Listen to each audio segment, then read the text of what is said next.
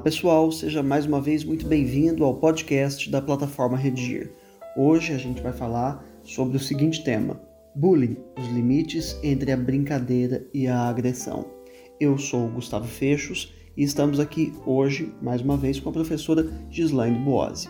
No nosso programa de hoje, a gente vai dividir aqui em três blocos a nossa discussão. No primeiro deles, a gente fala sobre tema, tese, projeto de texto, repertório sociocultural, para que no segundo bloco a gente tenha a oportunidade de aprofundar a discussão e tratar mais pormenorizadamente a respeito dos aspectos que envolvem aí a argumentação. No terceiro e último bloco, a gente fala sobre proposta de intervenção social, como resolver esse problema. Antes de a gente começar, fica já o convite para você assinar o nosso podcast no seu tocador de preferência. Então, vamos lá. Professora Gislaine, como que a gente pode orientar os nossos alunos, sugerir a eles um enfoque, um caminho possível para a apresentação do tema? Gustavo, muito legal estar aqui com vocês novamente. Para apresentar o tema, vamos lembrar: o bullying sempre existiu, ainda que hoje a roupagem, o nome seja novo. Estudiosos pedagogos do século XXI falam na pandemia de bullying. Em tempos em que tantas outras pandemias atormentam as pessoas, é preciso considerar mais essa, a pandemia de bullying. Ok, tema apresentado. Agora, os argumentos com os quais a gente pode trabalhar para o enfrentamento deste recorte temático em específico, quais seriam? Entre tantos argumentos possíveis, Gustavo. Só uma observação rapidamente que na hora de a gente escolher os argumentos, já que são muitos mesmo, a gente precisa fazer uma escolha que nos favoreça, né? Afinal de contas, é, nunca vai dar para em uma única redação a gente trabalhar com todos os aspectos sobre os quais a gente sabe, a gente tem conhecimento acerca do tema. Daí a importância do planejamento, né? É verdade, Gustavo. E antes mesmo de mencionarmos os argumentos, talvez fosse oportuno em algum canto da introdução conceituar, definir a palavra bullying. É, apesar de ser já bastante conhecida, trabalhar a seleção vocabulária e caprichar numa construção frásica, eu acho que vai ficar bom. Então vamos lá. Bullying é a violência gratuita e reiterada, física ou psicológica, que parte de um agressor valentão em desfavor da vítima, quase sempre física e emocionalmente mais fraca. Não pode, em hipótese nenhuma, travestir-se de brincadeira. Ok, boa saída. Feita a definição, como que a gente pode agora ir lá para os argumentos?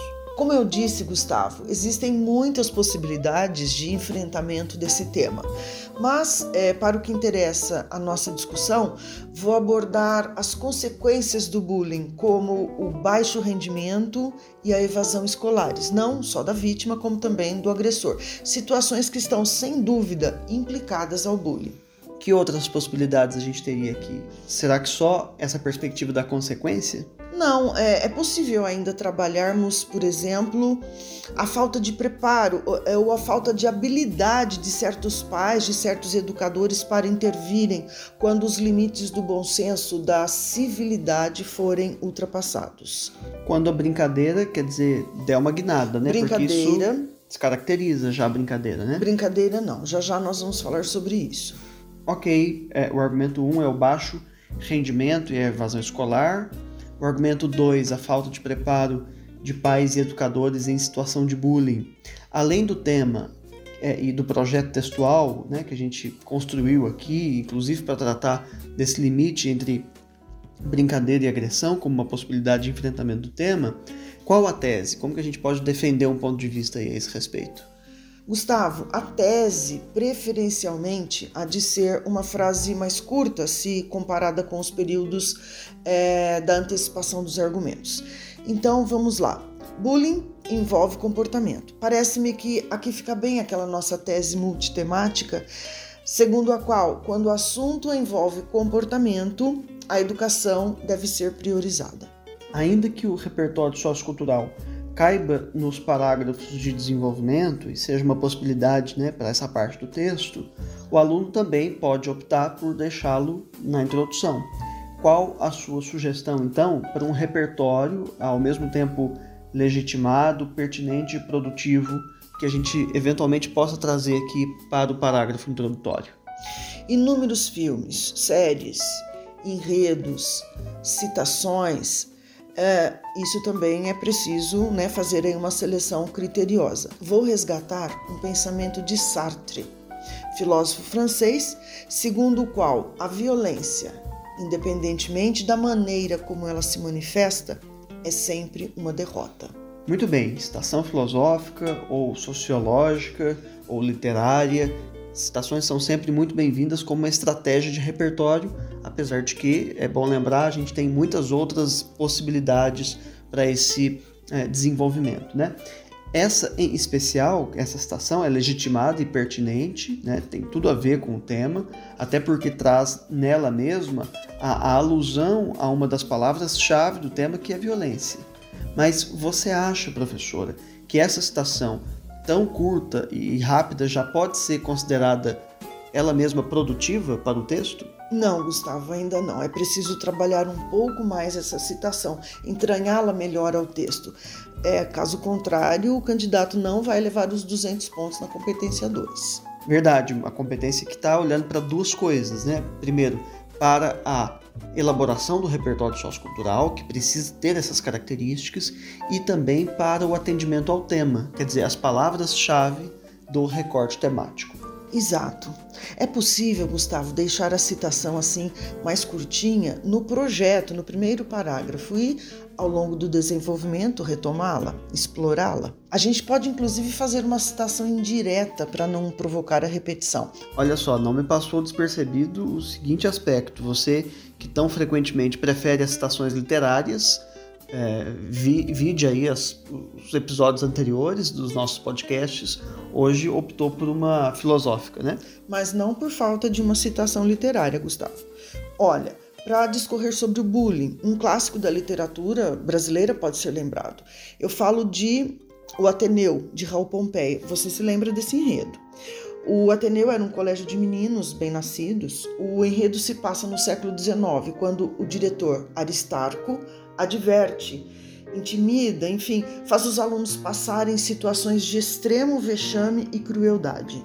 Tem aí, inclusive, mostras do, do bullying físico e psicológico ao qual você se referia. Né? Exato. Daí o que dissemos na abertura se confirma: o bullying não é algo novo. Passando agora então ao segundo bloco, professora, vamos ampliar o alcance da nossa discussão sobre o tema, que é o bullying e os limites entre brincadeira e agressão. Aliás, você ficou de mencionar é, o fato de que a brincadeira, que não é brincadeira dentro da escola, é um fenômeno, né? Podemos dizer então que existem brincadeiras de mau gosto no ambiente escolar? Não, Gustavo. Dar um sobrenome à brincadeira quando estiver configurada uma situação de bullying não é uma boa saída. É preciso enfrentarmos, é preciso admitirmos o bullying. Famílias, pedagogos, médicos da saúde mental, até legisladores têm se debruçado nesse fenômeno. Legisladores também? Sim, há uma lei federal, a Lei Anti-Bullying. É, nós falaremos sobre isso a seguir.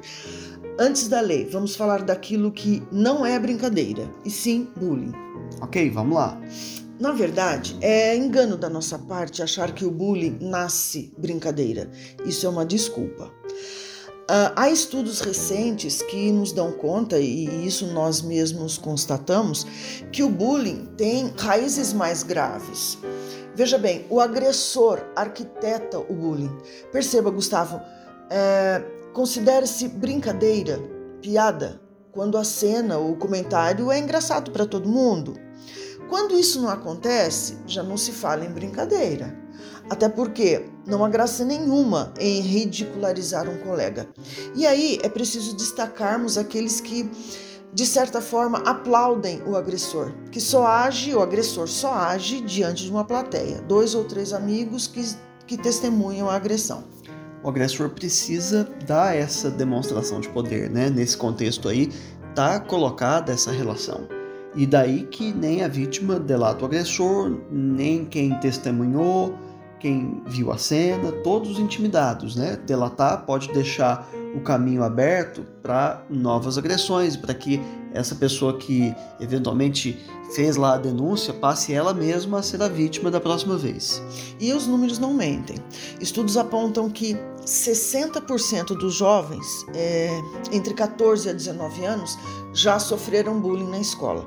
47% desses casos resultaram em mortes. Perceba que por detrás, não só da vítima, como também do agressor, segundo esses mesmos levantamentos, há um baixo desempenho escolar, o que vai desaguar no desequilíbrio emocional e quase sempre ambos abandonam a escola, agressor e vítima. Porém, é, muito comumente joga-se luz apenas sobre a vítima, que precisa da atenção dos profissionais da saúde tanto quanto o agressor, que muitas vezes traz consigo algum transtorno emocional. É certo, Gustavo, que situações como essas causam um alto nível de sofrimento psíquico e daí a violência. Nesse caso específico, a violência física casos de massacres, é, chacinas dentro de escola, inclusive, podem ter como pano de fundo situações de bullying que foram vividas num passado não muito remoto pelo autor da chacina. Lamentavelmente não faltam exemplos, né? Exato, Gustavo, os telejornais que o digam. Existem sim casos em que, numa atitude de revanche, as catástrofes acontecem. Uhum. E você querendo chamar bullying de brincadeira. Brincadeira de mau gosto. Eu estava pensando que talvez pudesse ter essa conotação. Não, Gustavo, eu não concordo com você. Ok, deixando a brincadeira agora para lá. Pensemos no bullying físico, que é esse que se revela por meio de socos e empurrões, esses meninos aí na escola, né? Essa, essa, esse corpo a corpo. E o bullying psicológico, que é o bullying verbal. Gustavo, a agressão física vai além de socos e pontapés. Passa pelo roubo, pelo dano de pertences da vítima. Isso sem contar quando de repente a mochila do menino some, né? Verdade.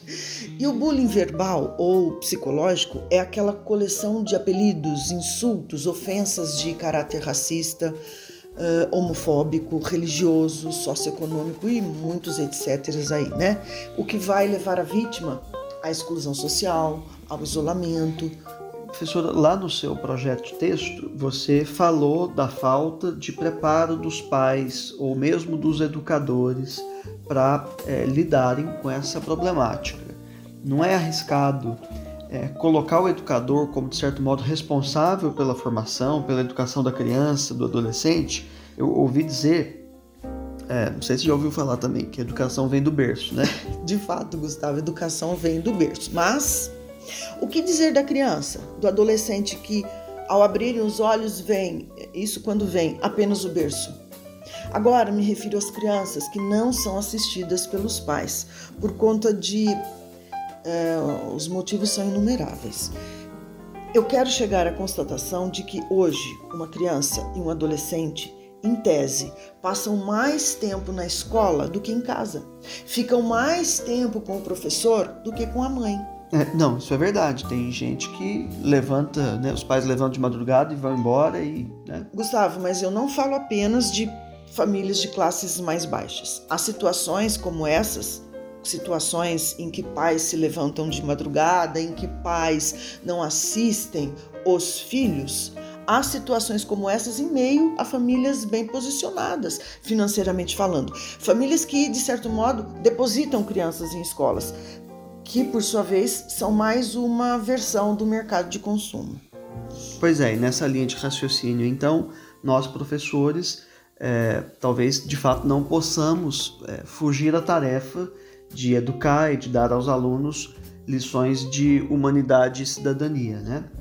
Bom, um outro aspecto sobre o qual você também trouxe aí e, e falou foi sobre legislação, né? Então, há leis suficientes para capacitar escolas para combater o bullying? A legislação está falando especificamente sobre isso?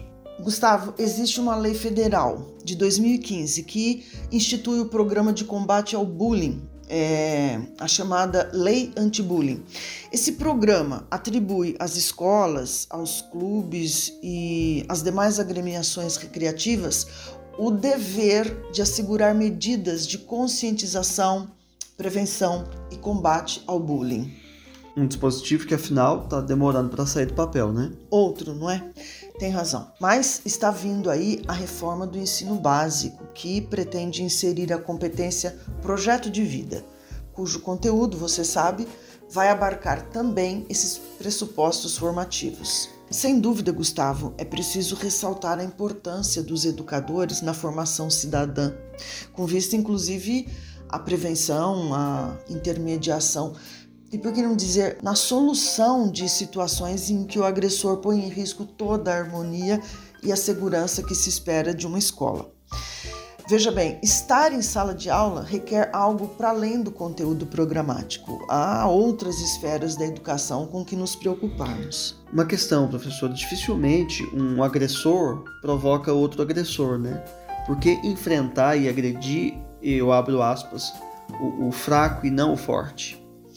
Gustavo, é característica do bullying essa disparidade de poder, de, de força entre vítima e agressor. O agressor geralmente tem certa vantagem física, essa é uma das marcas do bullying. E é mais uma prova de que o bullying é intencional, é seletivo.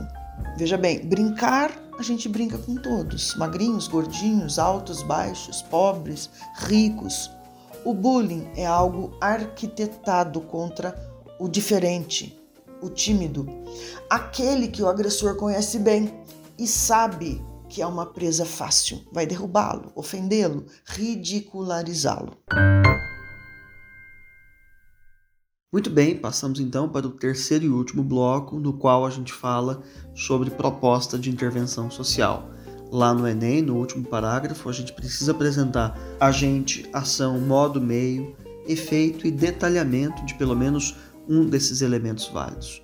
Então, vamos lá, professora, como que a gente pode sugerir é, aos nossos ouvintes um caminho para propostas de intervenção social? Ok, Gustavo, eu vou fazer a leitura da minha proposta de solução. Portanto, é necessário que Estado e sociedade armem-se em defesa da formação educacional e cidadã. Assim, o MEC deve capacitar melhor os profissionais da educação para lidarem com o problema, por meio de cursos de extensão desenvolvidos por especialistas da área da psicopedagogia, a serem ministrados obrigatória e periodicamente. Além disso, deve oferecer assistência médica e psicológica a toda a comunidade escolar para encaminhamento de pessoas que apresentem sintomas de transtornos comportamentais. Ao aluno e às respectivas famílias, o MEC deve promover palestras com profissionais da área das ciências sociais, com vista a conscientizar a comunidade acerca dos riscos a que todos estão expostos diante de situações de bullying. Feito isso, o ambiente escolar será lugar de convivência pacífica, harmoniosa e, sobretudo, empática. Ok, professora, agradeço mais uma vez sua participação aqui com a gente.